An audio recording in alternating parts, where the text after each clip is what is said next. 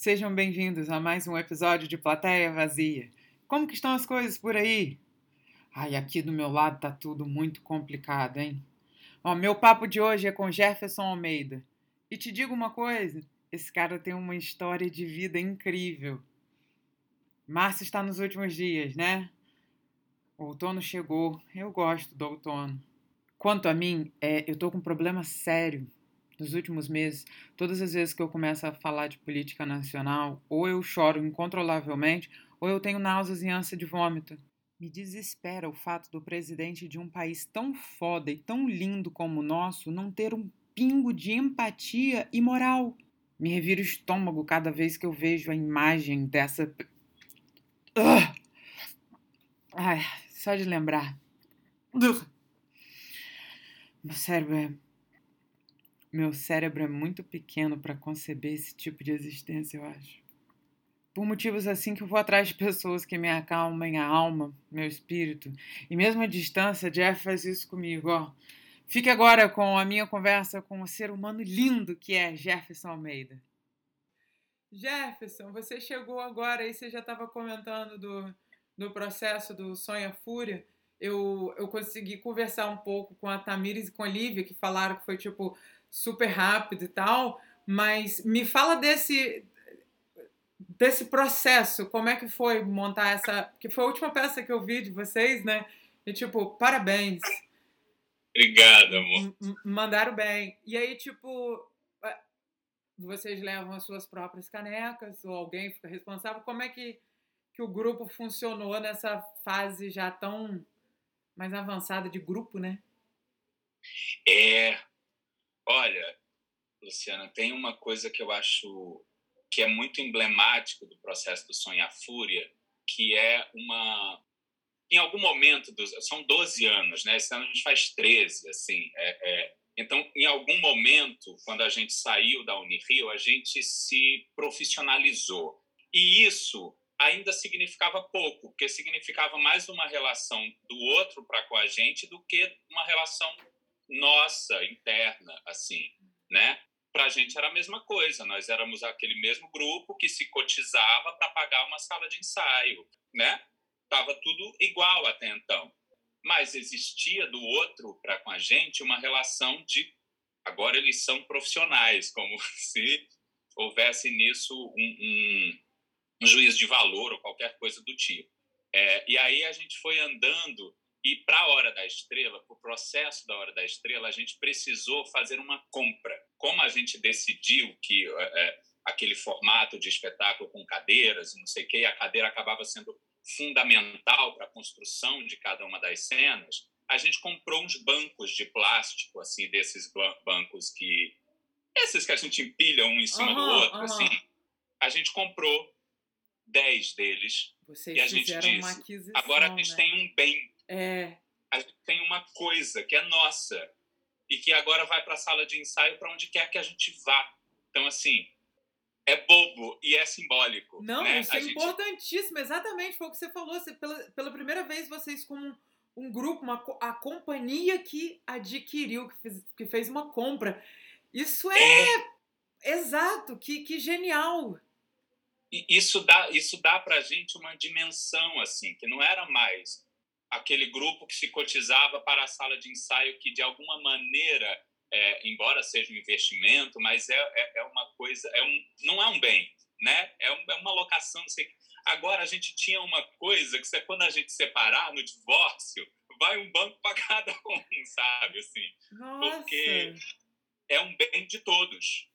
E isso isso nos deu uma uma ideia de, de o que é essa espécie de profissionalização e de que é aquilo. É, a, a gente, eu brinquei outro dia, mas acho que pode ser uma imagem importante assim na nossa trajetória, é que esses bancos são a nossa primeira sede.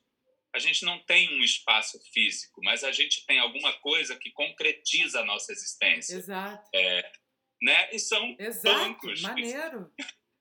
E é, isso, é, isso é uma maneira incrível de você pensar, porque, tipo, você só vai construindo cada vez mais essa sede.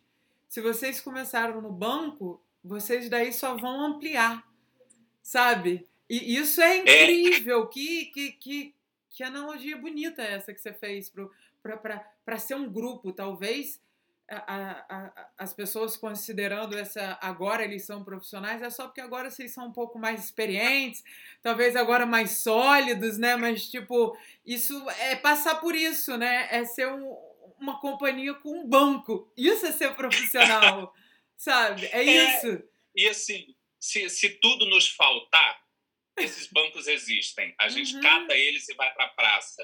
E, e, eles serão suficientes. E vão chegar e vão fazer uma reunião onde for, que cada um tem seu banco e pronto. Sabe? Essa é a ideia. É, e, e quando, quando eu falo dessa concretude, é, de fato, eles foram usados depois dessa compra em tudo que a gente fez. A passo de os primeiros passos do bem foram empurrando um desses bancos. Ah. Então, assim, é, existe um processo é, que, que me, me, faz acreditar mesmo na, na, transformação desse objeto em sede, sabe? Assim, eles são concretos para mim. Claro que é... são.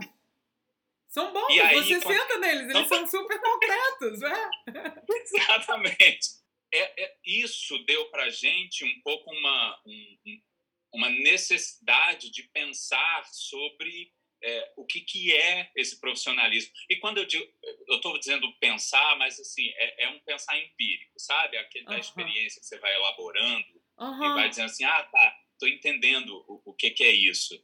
Porque quando a gente foi para o Som e a Fúria, era o nosso primeiro patrocínio oficial, assim, e internamente nada mudou. Nós continuamos sendo aqueles da Unirio, que limpam o chão, que varrem o negócio, que fazem o próprio lanche, que montam o próprio cenário. Exato. Somos os mesmos, né? É, mas isso nos possibilitou ter a sala de ensaio que a gente sempre desejou, sem que isso fosse um peso, sabe? Assim, sem que isso fosse, quando eu digo um peso, é um peso de produção, sem que isso fosse uma necessidade da gente colocar dinheiro nosso para trazer um professor de musicalização, não, esse projeto nos possibilitou ter, por exemplo, a pasta de corpo, um preparador corporal, uma diretora de movimento. É, essa profissionalização ou esse passo, acho isso bonito, assim, não nos muda enquanto essência, mas nos possibilita, nos oferece artisticamente caminhos que a gente começou a construir muito longe, observando necessidades e não não parando diante da necessidade, não é porque a gente não tinha grana em 2000 e blaus para fazer com a Denise Studs que a gente ia dizer, ah, então vamos parar aqui, não vamos fazer. Faz igual. E, e fica paquerando e dizer, quando a gente tiver possibilidade, a gente vai ter a Denise Studs vai ter a Rosiane Trota, vai ter e, e essa possibilidade começa a se apontar quando a gente consegue comprar bancos. Sim, sim, e, e, e esse trabalho todo é é, é muito maneiro, é exatamente o que você eh, falou, né? Você não vai deixar de fazer. A necessidade de fazer está ali. E, e, é isso que, que vocês só se solidificam como grupo, né? A necessidade de fazer está ali. Então sabemos que vamos fazer sem nada. Vamos fazer sem recurso, vamos fazer. Quando tivermos recurso, imagino que vamos fazer diferente. Ou talvez não muitas coisas iguais, porque são boas e tem que se repetirem, muitas coisas novas, mas é, trazer novas possibilidades. Isso é ótimo, é pensar é como um grupo vai crescendo, como uma companhia vai crescendo, vai amadurecendo, porque vai pensando em novas possibilidades, com novos recursos. Eu lembro de, é, quando a gente é, reestreou a Hora da Estrela ali no Glaucio Gil, a gente estava dividindo o processo, né? A gente estava fazendo é, ensaiando e fazendo temporada da Hora da Estrela e criando o Som e a Fúria. Então a gente a gente estava trabalhando assim entre 12, 15 horas por dia entre as duas jornadas, era muita coisa. Então a gente se deu a possibilidade de ter uma equipe é, que pudesse fazer os corres de rua, pudesse preparar um lanchinho, pudesse fazer esse tipo de coisa, porque de algumas algumas coisas são da nossa semente enquanto companhia. Então, é, ninguém além do elenco monta o cenário da Hora da Estrela. Ninguém além do elenco monta o cenário do Som e a Fúria. E, isso faz parte da nossa constituição como, como coletivo. né? Eu lembro que é na ótimo, estreia. Isso de confiança é algo incrível. Isso é, é. ótimo, é. genial. O Sonho a Fúria ainda que tem aquela grade, gaiola que sobe, o camarada fica lá em cima, é tipo, exato, isso é parabéns, maneiro. É, e é isso, assim, a, a cenógrafa, a Thaisa, né, criou aquela traquitana, aquela, aquele puleiro, é, e teve um dia em que foi feita uma aula para o elenco aprender a montar e desmontar aquele negócio. Então, para além, além de, dessa relação é, afetiva com o trabalho, dá também, Luciana, um, um, uma consciência do que são as pastas do trabalho. Né? Então, é, quando, quando a gente tem um, claro. a possibilidade de ter um diretor, ou a necessidade de ter um diretor de palco, a gente entende o tamanho do trabalho dele e não olha para ele com leviandade, sabe? Dizendo assim, ah, ele é um trabalho outro que não é o meu ou que não é artístico, então não tem valor aqui dentro desse trabalho. Não que a gente sabe exatamente o que Bota é cada todo função. mundo no mesmo patamar. Não é para deixar o, o, os egos estourarem, é para ser todo mundo no mesmo patamar, um puxando, ajudando e estando ali para o outro porque é aí que funciona. É, exatamente assim. E tem um. Eu tenho, tenho estado muito encantado com um cara, um cara chamado Juris, acho que se fala Alstitz. Ele é um estudioso de teatro de grupo. É, ele, ele é, é, oriundo assim é, é, do do teatro de arte de Moscou, daquelas escolas assim de teatro em que existia uma ideia de companhia é, diferente do que aqui no Brasil a gente entende como companhia, né? Que existe um diretor que é também uma espécie de professor que está desenvolvendo um estudo de, de, de um, é, em geral, do, do, trabalho do ator, né? Assim, está buscando outros limites e ele chama esse cara de diretor pedagogo. Então ele vai elaborar uma ideia de teatro sem diretor, mas com um diretor pedagogo. É, e aí ele fala sobre a origem das companhias. Né? Em algum momento nesse livro dele, ele vai falar sobre a origem das companhias e ele diz que uma companhia não é uma decisão, ela é, ela é um acontecimento que, que não é, é, é que não se decide numa reunião, é uma coisa que brota de dentro do próprio grupo.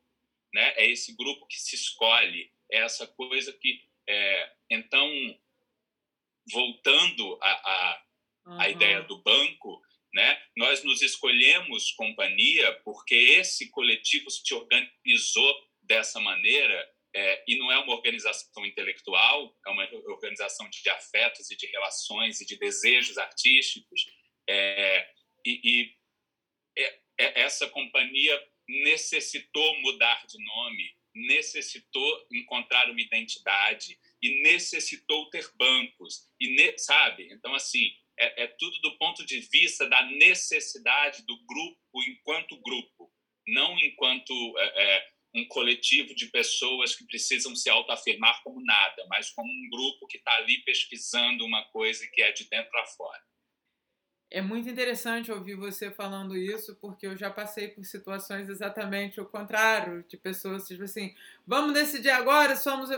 Não, somos aquele grupo daquela peça, mas não somos uma companhia. Né? É diferente. Não, não é menosprezando, não é nada, mas é só tipo assim, não adianta que nós não somos uma companhia, nós somos o grupo dessa peça. A gente precisa botar um nome para se inscrever, disso que aquilo, que bom. Mas. Chamamos de César. um grupo sério. César, um nome sério. É isso, assim, não. Não, mas Por é mais engraçado. que nós tivéssemos todo, toda uma relação afetiva envolvida ali uns com os outros, nós nos gostávamos, nós gostávamos Sim, era de fazer uma, a peça. E, e, era exatamente o que era, uma coisa que ninguém além de, dos atores, nós em cena montávamos cenário, né? Nós montávamos Sim. cenário, isso é Exatamente, excelente. Nós sabíamos montar e desmontar aquilo dali a partir de qualquer momento. Hoje em dia eu não lembro nada. Só lembro a paleta de cores da peça porque vira e mexe aparece alguma foto online. Eu falei assim: ah, eu lembro essa paleta de cores. É, mas tem, mas tem, em algum momento eu lembro é, de existir uma conversa sobre a nossa possível transformação num grupo. E isso criava um incômodo, porque não, não é assim. Não é assim. Já, já é desconfiança, é... né? De que não é assim. Não era exatamente Sim. uma companhia, o que não é problema nenhum. Mas você não, tem, não, você, você, tem, exatamente. Você era isso que, é, que era a minha ideia da pergunta que eu fiz, porque você foi formando, começou um grupo dentro da faculdade, foi fazendo e tal. Então, quando você chegou no Sonho a Fúria, é, isso é ótimo entender como que vocês estão. Então, tipo assim, como que vocês trabalharam. Isso é, é exatamente isso. Olha, Luciana, lá atrás nós começamos comprando um banco. Então, tipo, pronto, é isso. Sabe? Ali nós ficamos sérios, nós, sei lá, trocamos um anel, entendeu? É isso né? É, é, é, é, um pacto, é um pacto, é um pacto é, coletivo. E aí, se alguém sair, aquele banco vai ficar para a próxima pessoa que entrar ou não. Ou tipo assim, a pessoa sempre vai ter um banco ali, uma coisa, né? Filosófica, uma vez com banco, sempre com banco. Quem entrar novo tem que trazer o próprio banco, aquela coisa assim. Mas, pô, mas é bonito, exatamente. Tipo, eu fiz uma pergunta de uma peça e você voltou para me responder aqui. Que eloquência, como sempre, né? Para uma pessoa que é formada em teoria de teatro. É, mas é porque eu acho que não dá para falar é, é, que o sonho e a fúria só, é, só foi possível por causa da trajetória, né? Porque nós tivemos, eu ouvi seu papo com a Tamires, com a Lives, a gente teve muito pouco tempo para fazer o Som e a Fúria e num contexto em que a gente estava retomando uma outra peça.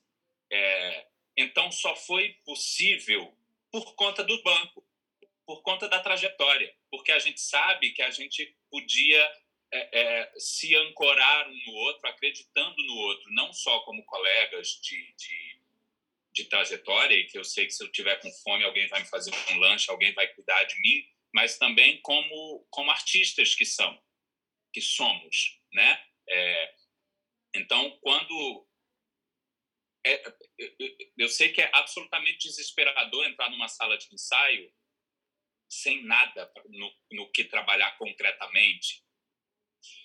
E ninguém botou viola no saco.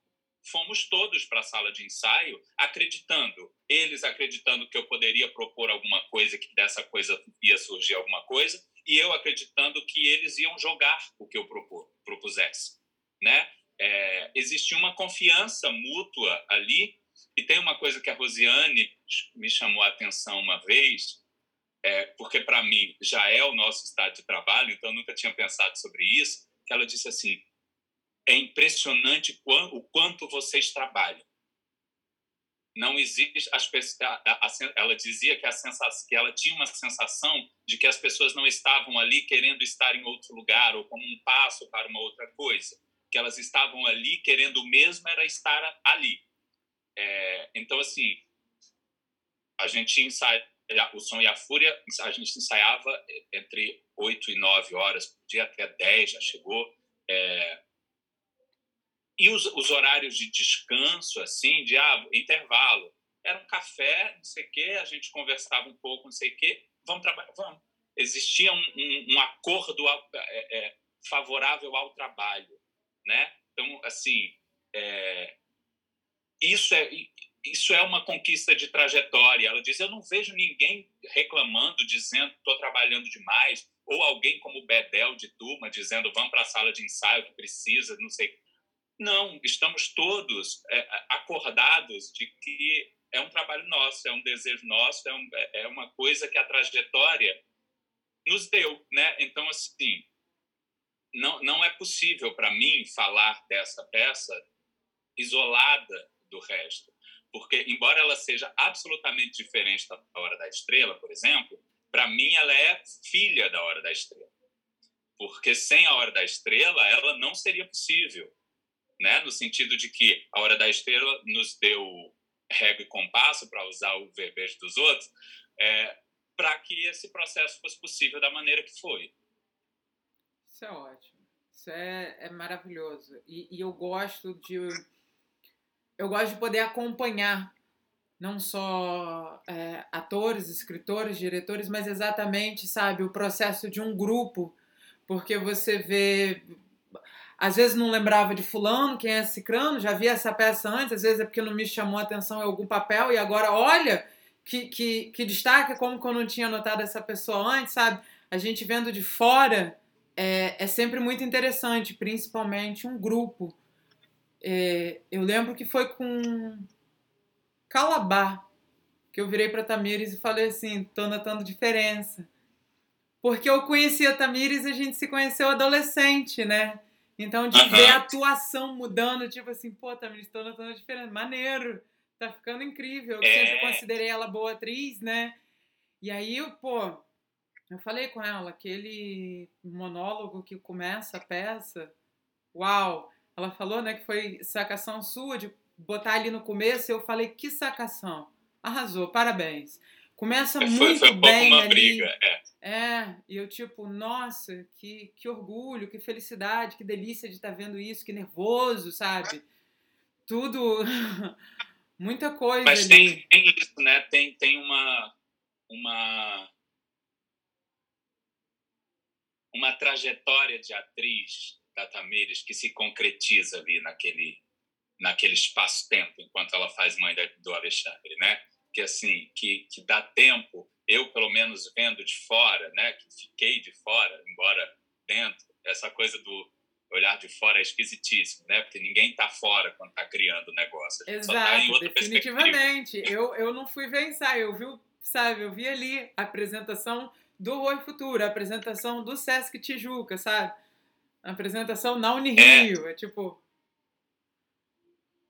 isso mas assim é, é ver, poder apreciar é, a atriz que é a Tamires, lançando mão de ferramentas é, que essa trajetória deu para ela, é maravilhoso, sabe? E, e, isso é uma coisa que só o teatro de grupo permite, que é que cada ator é, vá para a cena com a sua identidade, sem se negar de maneira nenhuma, é, e levando a sua trajetória junto. Né? Exato, né? levando a sua trajetória junto.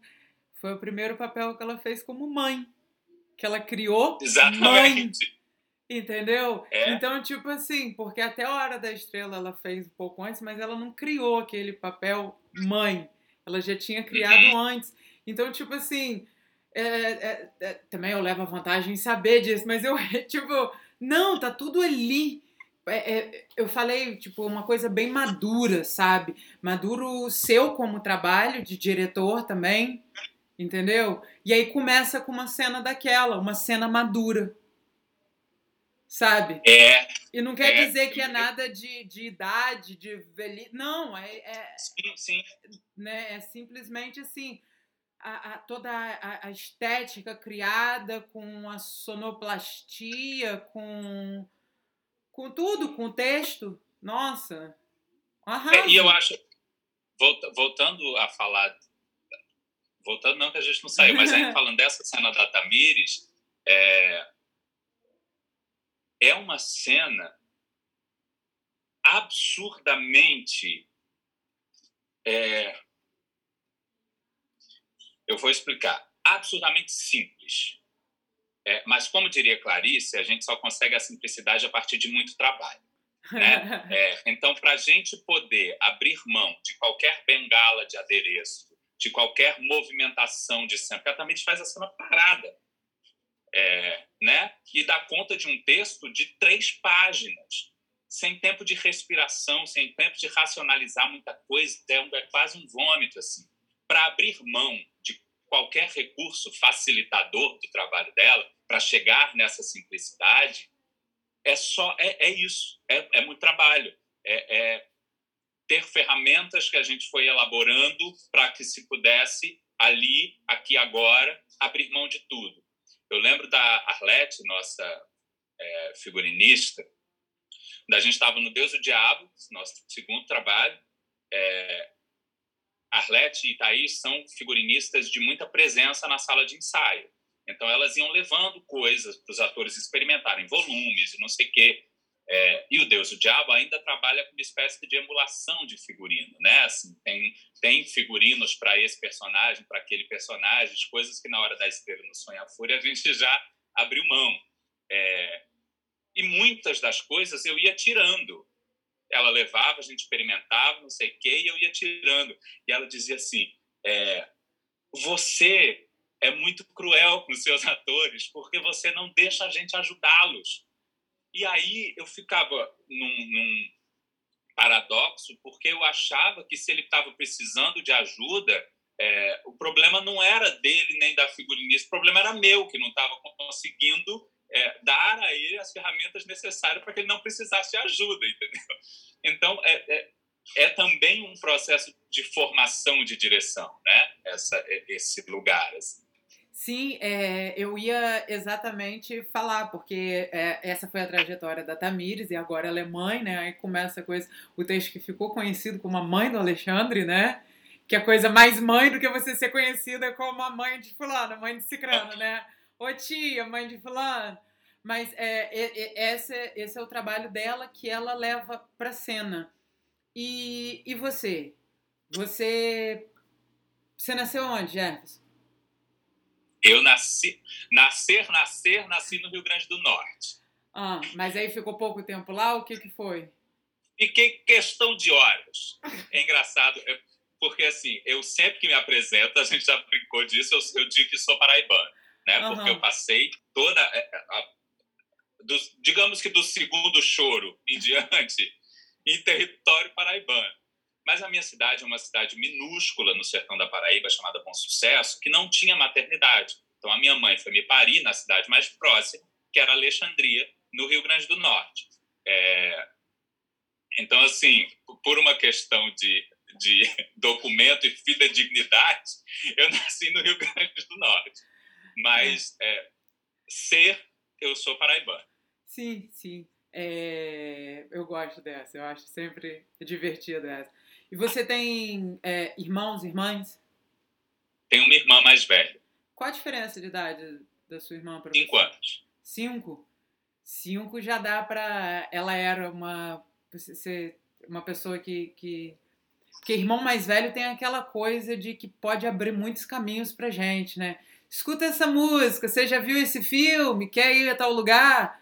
Vocês como é que era, assim, quando vocês eram mais novos? Eram juntos? Ou então, tipo assim, ah, a idade é grande, pô, ela com 10 anos, você tinha 5, era uma criança. Como é que eram vocês dois? É, na minha primeira infância, minha mãe e meu pai se separaram e a minha irmã passou um dos passou seis anos morando com meu pai.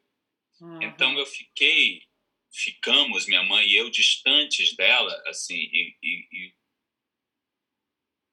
a minha, eu não tenho memória dela nos meus primeiros passos, mas sei que ela cuidou de mim na minha primeira infância e tal. É, então você foi mas, quase como que um filho único, né? Eu fui, é, digamos que sim, eu fui filho único até a minha irmã fazer 12, que foi ela veio então uhum. morar com a gente. É, e aí, enfim, como ela é que trazendo foi? questões. Teve um né? estranhamento? Né? Foi tranquilo? Rolou ciúme? Porque... Ela trazendo questões por ter ficado longe da gente por um tempo, e aí era, era conhecer de novo a mãe, conhecer, me conhecer de novo. É, e para mim era conhecer uma pessoa né, que estava ali e tal. Foi um processo de descoberta e de é, redefinir territórios, é, que hoje, pensando assim, a gente até consegue olhar para trás e entender determinadas escolhas que a gente fez, mas quando a gente tem 7, 12 anos, a gente não pensa nada, a gente está vivendo, né? É... Então, assim, nós fomos muito... Nós nos conhecemos e foi ok. E aí teve aquele período de ah, a gente já se entende irmão, já mora junto, já briga, já não sei o quê, e aí teve quebra-pau e teve não sei o quê porque nós somos, nós temos naturezas muito distintas, muito. É...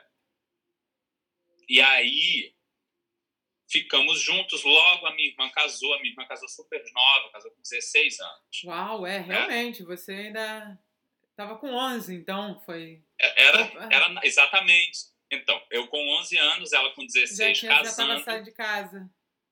Grávida e eu vindo para o Rio com a minha mãe. Ah. E aí ela, ela pariu lá, a Juju, e veio para o Rio também. E aí já é uma fase que ela, casada, mãe, sei que, uma, uma cabeça, e eu entrando na adolescência numa cidade como o Rio de Janeiro. Né? É, é, então, nós, nós passamos por um período assim de, de entreveros, a gente ficou sem se falar por um tempo. Nossa, você é... foi encarar a puberdade mudando de cidade ainda por cima. Uh! Pois é, aí, assim, cabeça cabeça pira, né? E, e, assim, eu não saí de uma cidade do tamanho de Campos para o Rio, eu saí de uma cidade que, que tem hoje 6 mil habitantes. Então, assim, é, é, 20 anos atrás tinha, sabe, era muito pequeno. É, então, para mim, foi muito impactante essa chegada. Como, por exemplo, foi impactante na, na presença do meu sotaque.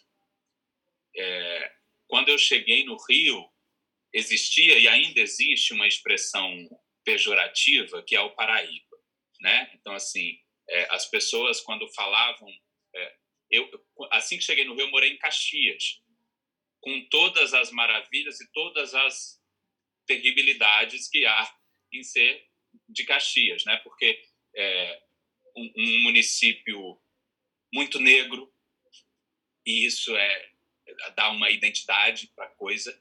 É, então, na minha escola, as pessoas eram conhecidas como a Priscila Branquinha, a Érica Pretinha, não sei o quê.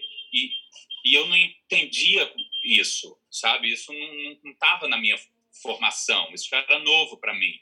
É, mas logo eu entendi que eles usavam a expressão Paraíba pejorativamente.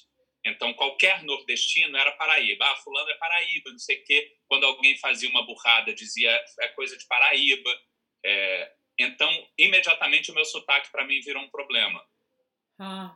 É, então, eu comecei a elaborar uma necessidade de omitir o meu T e o meu D, em vez de falar tia, falar tia. É, não, não chamava mais minha mãe de manhinha e virar minha mãe, que é como se fala aqui. Então rolou assim uma questão de identidade forte. Então tinha isso junto com uma entrada na puberdade, junto com chegar numa escola que era um CIEP gigantesco, não era mais uma casinha como era lá na Paraíba, e aí volta a minha irmã, depois de parida, vem para o Rio com, com, com, a Juju e eu fico encantado com aquela criança, não sei o quê, mas existe, existia dentro de mim um mundo acontecendo, é, assim como nela, né? Então, assim, foi, foi um momento de relação difícil e que era, era é muito, muito interessante, porque depois, quando a gente amadureceu e ficou bem, um com o outro, a nossa relação é de uma intimidade, assim, de um, de, uma, de um conforto, sabe? Assim, de você. A gente se conhece, entende, se dá bem, tá tudo certo. É, vocês tiveram, é claro, cada um de uma maneira diferente, mas é, é relação de irmãos. É. Sabe? É, vai, volta. Uhum. Aqui rolou.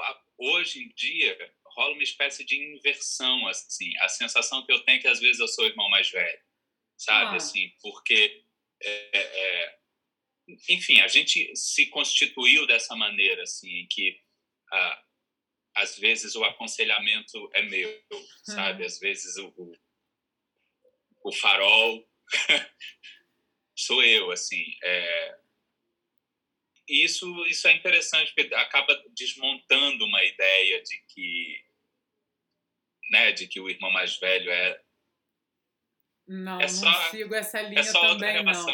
É, irmão mais velho também não quer dizer grandes coisas assim, de grandes sabedorias, não. Às vezes até porque o meu é só dois anos mais velho do que eu, né? Então teve muitas coisas que nós descobrimos juntos, muitas coisas que eu passei para ele, teve outras que ele passou para mim. Tem muito disso e que com a idade isso só vai diminuindo. Por que isso aconteceu com você? Até porque você fez essa troca estão no momento que os hormônios estão explodindo de certa maneira, você é muito eloquente, Jefferson. Eu já te conheci extremamente novo e super eloquente. você é óbvio que esse homem faz teoria. Você ter seguido para direção, sério, é engraçado pensar nisso. Porque eu, eu ia tocar exatamente nesse assunto, como que você sempre se expressou muito bem. E aí você me conta essa e faz todo sentido, porque quando a gente está aprendendo a se expressar melhor, não com 5, 6 anos e tal, mas no começo da adolescência mesmo, aí você muda e você tem que. Você fica consciente do seu sotaque, então eu imagino que você começou a falar mais devagar, porque é assim que a gente fala para tomar conta do nosso sotaque. A gente passa a escutar bastante, porque a gente não quer repetir coisas do nosso sotaque, então a gente tem que escutar os outros falando. Faz muito sentido, eu que te conheço, que eu não acho que eu te conheço tanto assim, eu te conheço há um tempo, mas eu não te conheço tanto, né? E aí, tipo assim, dá pra ter esse insightzinho assim, eu falei assim, nossa, entendi um pouquinho, Jefferson, um pouquinho mais agora. É, e tem uma, uma coisa que eu acho que faz sentido dentro desse lugar que você está dizendo, que é. Eu, eu sempre brinco que eu fui professor de teatro antes de estudar teatro, né? E eu vou contar uma cronologia que é exatamente isso, assim. É, eu estava na sétima série, ou seja, era meu segundo ano de Rio de Janeiro, e aí abriu-se uma oficina de teatro no contraturno do meu colégio. E eu fui fazer essa oficina. É, nunca tinha estudado teatro antes, eu tinha uma certeza íntima de que eu seria ator. Era íntima, porque eu vinha de uma cidade que definitivamente não tem essa tradição, é, mas era uma certeza.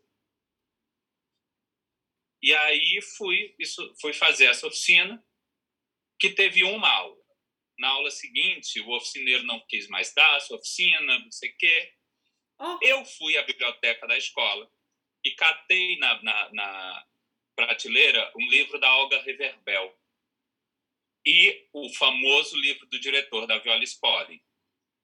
E eu fui à direção da escola, com a qual eu tinha uma ótima relação, e disse: E aí? Eles falavam: A gente vai cancelar a oficina. Eu falei assim: Não, eu vou dar aula. E aí eu fui para casa com esses dois livros e eu comecei a preparar uma oficina. E aí eu tinha 20 alunos, para os quais eu precisava falar de um assunto que eu não sabia, que eu, não, que eu sabia o que a Olga Reverbel e que a Viola Spolin me apresentaram. É, mas tem uma coisa que eu sempre falei também, é que a minha é relação incrível, com Jefferson. É... Vamos parar para preste atenção. Você acabou de falar que você tinha o quê? 13 anos e você simplesmente resolveu falar assim, não tem nenhum professor para dar uma aula. Eu vou dar essa aula. 13 anos. Parabéns, Jefferson. Você é incrível. Alguém já te disse isso hoje? Parabéns. Gostaria de dizer isso. Desculpa, ah, desculpa, aí, continua. Eu fui, eu fui descobrir é, o que o era mundo, teatro. O mundo. Dando aula de teatro. Eu não hum. sabia em mim, não sabia no meu corpo, não sabia no. É, mas eu tinha uma capacidade de abstração que me possibilitava ler a descrição de um exercício e entender como ele se aplicaria é o que eu estava dizendo, assim, a minha relação com o teatro sempre foi de muita intimidade. Aos 13 anos, eu nunca tinha ido ao teatro. Eu nunca tinha... Eu fiz uma aula de teatro com o oficineiro, depois foi embora. É, mas teatro era uma coisa que eu sabia, sabe? Assim, você tem a relação de assim, ah, não, isso eu sei fazer. Então, eu fiz essa oficina e aí chegou uma professora na escola é, de educação artística que saiu da sala de aula e abriu, é, ela deslocou, deslocou a, a matrícula, ela realocou a matrícula dela é, para que ela se desviasse da sala de aula e ela criasse, ela pudesse dar aula de balé, que era a formação primeira dela, né? Uhum. Então eu comecei a fazer aula de dança com ela e ela disse: "Ah, tem uma agência lá em Caxias, no centro de Caxias, que vai abrir uma oficina, não sei o quê". E eu pedi então para minha mãe. E ela disse: a gente não tem dinheiro, então ou a gente tem a passagem ou a gente tem o, o, o dinheiro para pagar. Eram quatro aulas. Falei: eu vou pedir uma bolsa. E aí eu fui até a Magda Rezende, pedi uma bolsa, ela me deu a bolsa. E eu fui fazer, fiz quatro aulas com a Magda. E aí ela me levou ao primeiro teatro que eu entrei na vida, que é o SESI, do Duque de Caxias. E eu cheguei em casa. Entrei no teatro e falei assim: ah, tá, aqui é o palco, aqui é a coxinha, aqui é isso. Você quer um lugar que eu conhecia através dos olhos da Olga Reverbel e da Viola Spolin, que me apresentaram aquele espaço é, é, com tanta intimidade que eu cheguei a escrever uma peça de teatro antes de saber como era o, o espaço do teatro. Né? Então, assim, é, foi um reencontro, foi uma volta para casa, foi um, um lugar. É, então, essa coisa do, do, da eloquência eu acho que vem de essa necessidade de eu elaborar sobre uma coisa que eu tecnicamente desconhecia é, e eu precisaria aplicar para uma, uma, turma, para uma, uma galera. O que, que você escreveu aos 13 anos, jovem gênio? Que foi antes de você pisar num teatro? Foi, então, a gente quando eu acho que para todo mundo, né, a primeira referência de, de, eu acho, eu acho não, eu nessa idade eu ainda não tinha nem lido nada de literatura, pra, né, exceto exceto aqueles os contos e coisas que vêm nas cartilhas que a gente recebe, né? Eu lembro quando eu me alfabetizei com uma uma sequência de livros chamada Aquarela, né? Uhum. Então tinha textos maravilhosos na aquarela, mas eu não era um consumidor de literatura nem infanto-juvenil. É, então, o que, que sobra para a gente? A televisão né? e o, enfim, o, cinema que passa na televisão. É, e eu lembro que, em determinado ano, passou um especial da Xuxa na, na TV chamado Deu a Louca na Fantasia. E tinha o Guilherme Caran, tinha uma, uma série de atores assim, muito emblemáticos e a partir daquele, daquele especial, eu resolvi escrever uma peça com o mesmo nome, plagiei o nome na cara de pau. É, e, e, escrevi uma peça que foi, inclusive, a peça que essa minha turma de alunos é, montou como final da oficina. Mas era isso, é, foi é, é uma, uma inspiração de televisão. Assim. Você falou que quando você estava lendo os livros de exercício, que você você falou que você tinha uma mente abstrata o suficiente para ver a descrição do exercício e saber como funciona. Eu acho que você teve a mente criativa o suficiente para imaginar como que funciona, sabe? Só lendo e, e, entender. E não é só saber como funciona, é ter a sacação de entender como é exatamente a mente criativa que tirando de programas e tal, sabe? Tipo assim, ah, o teatro só pode ser assim. Olha só que, que coisa incrível. Você fala como se fosse exatamente as maiores facilidades do mundo. um negócio que o pessoal. A gente demora um tempo, Jefferson. Não é todo mundo que é assim, não, entendeu? É, é muito bom ver essa, essa sua simplicidade descrevendo como que foi fácil para você. Porque se foi fácil para você, por que, que você vai descrever complicado, né? Mas, é nossa, é não, e aí faz todo sentido, Jefferson, faz todo sentido você ter começado adaptando Deus e o Diabo na Terra do Sol, sendo que foi pegando referência de outros ainda filmes. Tipo assim, maravilhoso. É, eu fui, é, então assim, eu tenho uma dificuldade absurda de me de me denominar diretor. A Tamires briga comigo direto por causa disso. É, porque. Você é um encenador, você é um estudioso, não, você é um pedagogo? Não, menos ainda. é, eu, é, é porque, assim, tudo, tudo isso, toda essa trajetória, essa minha relação com a sala de aula, essa relação vem desse meu, é, desse meu impulso primeiro de ser ator de, de, trabalhar com essa, com essa espécie de comunicação, que é a da, da atuação.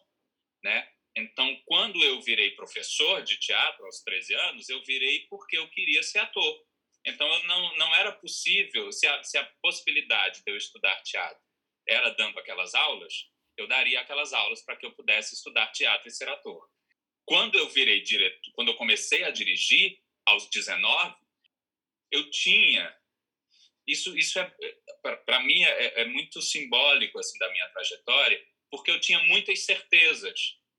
Eu tinha é, essa intimidade que eu que eu é, identifico com esse espaço com essas, me dava muitas certezas. Então quando eu fui dirigir o Mar Morto que foi a minha primeira direção profissional o meu espaço de diálogo o meu espaço é, é para a possibilidade de erros era muito pequeno.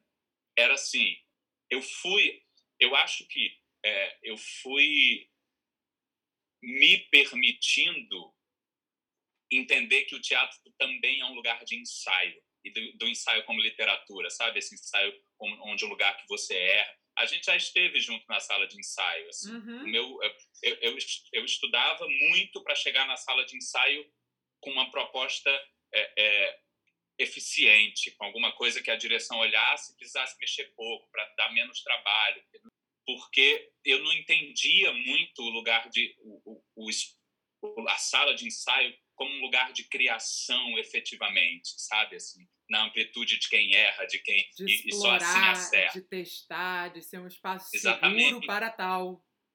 Exatamente, que é o que é o lugar que é como eu entendo hoje, né? Então assim, aos 19 não, eu não entraria na sala de ensaio como entrei para o Som e a Fúria, sem nada, de jeito nenhum é, mas eu só entro hoje porque eu desconstruí todas essas certezas, todas essas essas coisas. E, e, que é absoluta assim eu não me culpo disso. Isso é absolutamente natural dentro dessa minha construção de trajetória é a sabe? sua trajetória exato.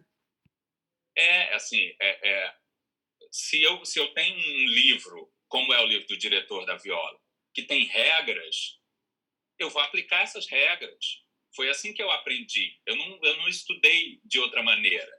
É, então, quando eu chegava, eu dizia para o ator: você precisa ficar a três quartos da plateia. Você precisa fazer. Eu chamava as coisas de diagonal profunda, de esquerda Com baixa. 13 de anos! Que lindo! De quarteladas, sabe? Assim, é... Então, esse diretor que eu fui me desenvolvendo, eu fui me desenvolvendo por causa do ator. É, então, para mim, sempre foi muito mais confortável me identificar como professor do que como diretor. É, e aí, quando eu chego no Ruris, que ele, chama, que ele evoca essa figura do diretor pedagogo, eu falo, tá, tá aí um lugar que eu desejo atingir. Não o do diretor como o cara que, que é, é, coordena atores, mas como uma pessoa que pensa teatro como um aprendizado. Você não precisa querer atingir. Você já atingiu. E é engraçado porque. Não, é sério. Porque eu tava conversando com o Moacir Chaves e ele falou, tipo assim, é, eu dirigia e quando eu comecei a dar aula eu vi que não tinha diferença nenhuma em dirigir, que era exatamente isso. Então você tá falando exatamente do lugar oposto, que você dava aula e depois você começou a dirigir. É muito interessante ver como que os dois saindo de lugares opostos, né? Vocês literalmente inverteram, e, e, mas chegaram à mesma conclusão, que está ali o cabo entre dirigir e dar aula, né? Porque, querendo ou não, você tem que se fazer entender para puxar alguma coisa, não sei, né? Para entender o texto, para passar para ator, é isso, não é? Mas o que que não é? É para fazer de novo o que sem, com o que, né? E esse é o trabalho do, do diretor, do professor. É, uhum. eu, eu lembro é, é, que assim me faltava vocabulário. Hoje, eu sei que eu tenho, por exemplo, um vocabulário de teatro muito amplo. E volta e meia eu digo assim, me falta um negócio porque eu sei que existe um conceito específico. De... Quando eu entrei na Unirio, por exemplo, eu definitivamente não conhecia isso, né? Então, assim, eu sabia o que era jogo, eu conhecia o espaço do teatro muito bem, a gente já montou cenário junto. Você sabe, por exemplo, eu trepo num grid com uma facilidade, com uma intimidade que de fato que não eu não. Isso. eu que morro de medo de altura, chegamos em Patos de Minas e fiquei a quatro andares do chão sem nenhum problema. Não. O teatro me oferece uma segurança que nenhum outro lugar do mundo me oferece, um conforto, um lugar de, de, de é, pertencimento, né? Então assim eu, eu, estando em qualquer teatro do mundo, eu estou na minha casa. É, então, quando, quando Me perdi. Não, é, você estava falando que como que o teatro te dá esse local, né? Que você falou até quando você entrou pela primeira vez no teatro no César de Duque de Caxias, você falou, cheguei em casa. É, eu estava falando de, de, de, vocabulário, né? Sim. Então, assim, me, me faltava, me faltava conhecimento, me faltava conhecer a teoria da coisa, me faltava conhecer. É... Então, a, a Unirio, para além de tudo isso, de me ensinar tudo isso, me possibilitar tudo que aquelas cadeirinhas da cátedra podem ensinar, eu tive a, a, o privilégio de ter um grupo e de poder experimentar no grupo essa aplicação desse vocabulário, né? É, então, o, o, Jeff, diretor do Calabar, não é o mesmo diretor do Sonha Fúria. Oh. Mas o do Sonha Fúria não existiria sem o, o do Calabar. Sem a, a Tamires fala, falava muito disso, porque eu, eu ainda tinha certeza, você dizia, é sentado, é em pé, é nessa distância, é não sei o quê. Desenhava as marcas. Eu tenho até hoje todas as marcas do Calabar desenhadas. É, então, eu, eu achava que era sobre isso. Né? E aí você vai descobrindo e isso o teatro de grupo possibilita, e talvez só ele, e é maravilhoso, essa possibilidade de uma pedagogia é, de mão dupla, né? Porque à medida que eu proponho coisas para os meus atores, eu sou obrigado a, a, a, me repensar, a pensar a minha trajetória, a minha, é, a minha formação. E não, não, nem estou falando da formação acadêmica, mas da, das ferramentas que eu tenho. De toda a sua formação. Pô, que lindo isso. Que bonito saber que você chegou nesse trabalho nesse último trabalho tão mais maduro, exatamente com todo esse amadurecimento pessoal também, vendo toda a trajetória se desenrolar. E desenrolar não, desenrolando, né? Eu espero que daqui a 15 anos seja um outro Jefferson. Também, né? também espero. Essa é a ideia, que, que você continue crescendo e desenvolvendo. Vai ser. E com mais, e com mais conforto né? nesse, nesse lugar. Porque é, é eu sempre eu sempre achei que essa esse lugar da direção eu ocuparia por determinado momento que que ia que ia, eu ia esgotar essa coisa de quando você tem um, um, um conhecimento restrito sobre a sobre determinada área né você fala ah em algum momento eu vou esgotar é, e aí o teatro vence o teatro vem nada porque ele sempre foi assim mas você eu começo a olhar para o teatro e entender que ele em si é inesgotável e que as minhas possibilidades dentro dele também são inesgotáveis, né? Então, é, é, quando quando eu, eu dirigi a Hora da Estrela, a gente tem 12 blocos e cada bloco tem uma estética, né? Eu disse, eu não posso dirigir mais nada durante muito tempo, porque eu me esgotei aqui. E aí é, vem o, o, o Sonho a Fúria, com toda a elaboração, com todo o, o refinamento da nossa linguagem, né, pela qual a linguagem passou, é, me, me, desafiando coisas. É, e aí, às vezes, eu achando, achando possibilidades que me encantavam. Por exemplo, quando a Rosiane chegou com a cena da escola e eu propus a cena da escola ser como é, falar, ah, tem uma invenção aqui, é uma eterna invenção né? É, então, é, hoje eu fico mais confortável com esse lugar de, de diretor, porque eu entendo que não é sobre errar e acertar. Eu acho que eu pensava sobre isso, sabe? Que era sobre acertar e errar, aplicar umas regras e depois essas regras não vão mais ser aplicáveis. E de fato elas não são. Elas, você aprende a, a báscara para viver sem báscara, né? Então você aprende é, é, quais são as quarteladas do palco para se libertar delas. Você aprende, enfim. Exato. Que gostoso poder ver essa transformação de Jefferson, que é, é realmente é engraçado você falar essa parte de se libertar assim, porque eu lembro de você bem bem preso. Exatamente. Metódico. É, metódico, bem preso, muitas coisas assim mas também foi o que é, é, como ator numa sala de ensaio, diferente de ser como um diretor, o quanto que a gente aprende olhando, né? E isso é fenomenal. Fantástico, fantástico, Jefferson. Que delícia poder conversar com você.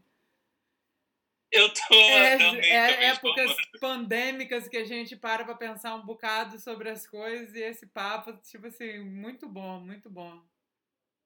É, a gente, a, a gente olha pouco para a gente mesmo, né? Então, assim. Graças é, a Deus. É, engraçado. É, é, não, mas é engraçado que sempre que dizem assim, é, é, quando começa a sua trajetória, aí eu falo, ah, em 2000 e tal eu fiz isso, não sei o quê. Não, e sua aí, trajetória começou lá atrás. Antes, né? Cedo, seus pais se divorciaram, você eventualmente foi conhecer a sua irmã, que já era sua é. irmã. Tipo, isso tudo forma a gente. A trajetória da gente não começa exatamente no a primeira vez que eu li um texto, que eu fui ensaiar. Não, nossa trajetória é. Esse, esses lugares são reveladores, né? Assim, quando você, para mim, entrar no teatro foi um reencontro.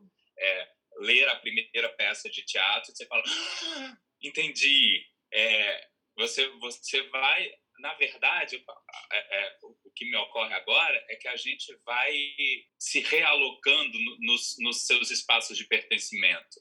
Né? Você está um pouco perdido no mundo, aí você entra no teatro e fala: Ah, tá, era isso aqui que eu estava procurando até é, hoje. É ir se descobrindo. Gente, tinha essa partezinha que eu não sabia como é que era, não. Olha que legal. Esse... E a gente vai se descobrindo é. e se abrindo aos pouquinhos. Se a gente fizer esforço para isso, né? Porque a gente conhece muita gente aí que não se abre nada, é mais fechado do que dedos e e nós estamos numa situação muito tensa no país nesse momento. Oh, Sabe? Oh. Só não precisamos entrar nesse tópico agora, porque o nosso papo estava indo para outro lugar, um lugar de autoconhecimento, de luz interior. É, mas também não, não dá para abstrair o mundo, né? Não, não, assim. não, óbvio que não. Tô...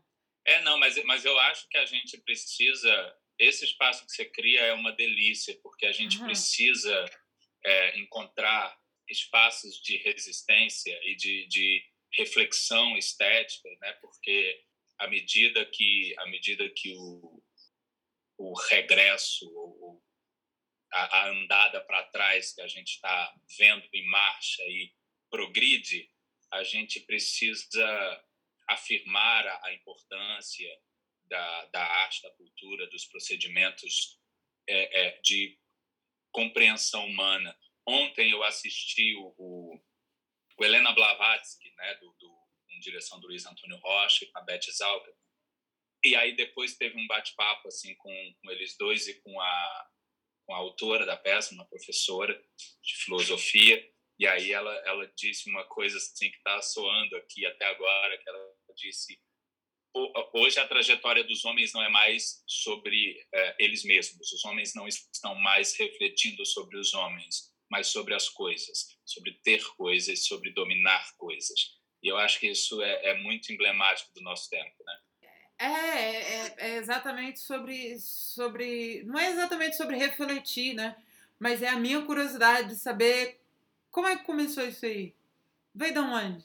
Como é que você. Sabe? É tipo assim, é mais uma, uma curiosidade, uma vontade de saber, um, é um espaço que eu criei para ocupar meu tempo, para não enlouquecer na pandemia, para para saciar esse meu interesse de eternamente de de querer conversar um pouquinho, mas não sair correndo, sabe?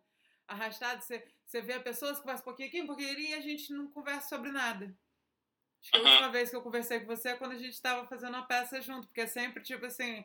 Ah, muito rápido aqui, muito rápido ali. Pô, você acabou a peça, você vai desmontar cenário. Ou então, tipo assim, eu lembro quando eu fui ver o Sonho Fúria, você tava com o Ben no colo, você tava tomando conta, sabe? Porque a mãe e o pai estavam em cena.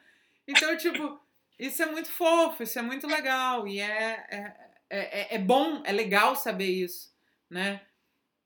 É, você falou agora disso, voltei para o Ruiz, uhum. né? Que ele fala uma coisa linda, que é, existe que uma companhia é, é um espaço híbrido entre vida e arte, né? Uhum. E ali, na definitiva, isso é muito assim, né? Porque tem, tem uma escolha comunitária meio, meio living theater, né? De, de, viver juntos, embora cada um na sua casa, diferente do living, mas existe um, um, um desejo mútuo de que é, de uma comunidade virtual de da participação de um do outro, da troca da, da, da vida, né? De participação disso, de estar presente. É. Não é exatamente de estar focado um em cima do outro o tempo todo, mas tipo assim, de estar presente, de estar junto. Como você falou, se você sentir fome, você sabe que alguém vai fazer um sanduíche, lembrar de cuidar de você e te alimentar. Isso é ótimo. Isso é... é. E, e, e, de conhecer de conhecer as intimidades, sabe? Assim, de uh, Liz vai comprar o lanche dela, ela sabe que eu gosto de Caribe e ela chega na sala de ensaio e me dá um Caribe. É, de, de, por exemplo, a gente marcar um ensaio e, e dizer para o João, que trabalha em 45 lugares ao mesmo tempo, dizer assim, chega tranquilo quando você acabar, sabe? Assim, da gente é... ir negociando uma, uma, uma vida prática e que tem demandas e necessidades do próprio grupo, mas existe um, um, uma negociação, é, às vezes não, porque às vezes o, a Como necessidade todo relacionamento, existe, não... Jefferson, é um relacionamento. Não é, é não é exatamente um relacionamento sexual, mas é um relacionamento amoroso, de amizade, sabe? E tão íntimo de quanto, né? Tão íntimo quanto um sexual. Exato, exato. Por que não? É. De, dependendo da e, fase e, que você está no seu relacionamento sexual, até muito mais íntimo, entendeu? Então, definitivamente. E Ai, tem, que delícia, tem que delícia esse, esse papo, essa risada, assim. Tem essa, é, esse híbrido, né? Assim, de, de, de, faz, de fazer arte e fazer vida ao mesmo tempo, né? Porque é uma coisa que alimenta a outra, né? E aí a gente vai se alimentando, se alimentando de arte, fazendo vida, se alimentando de vida, fazendo arte. Pô, genial. Que delícia. Então tá, né? É isso. Chegamos ao final de mais um episódio de Plateia Vazia. Até a próxima semana e se cuide, hein?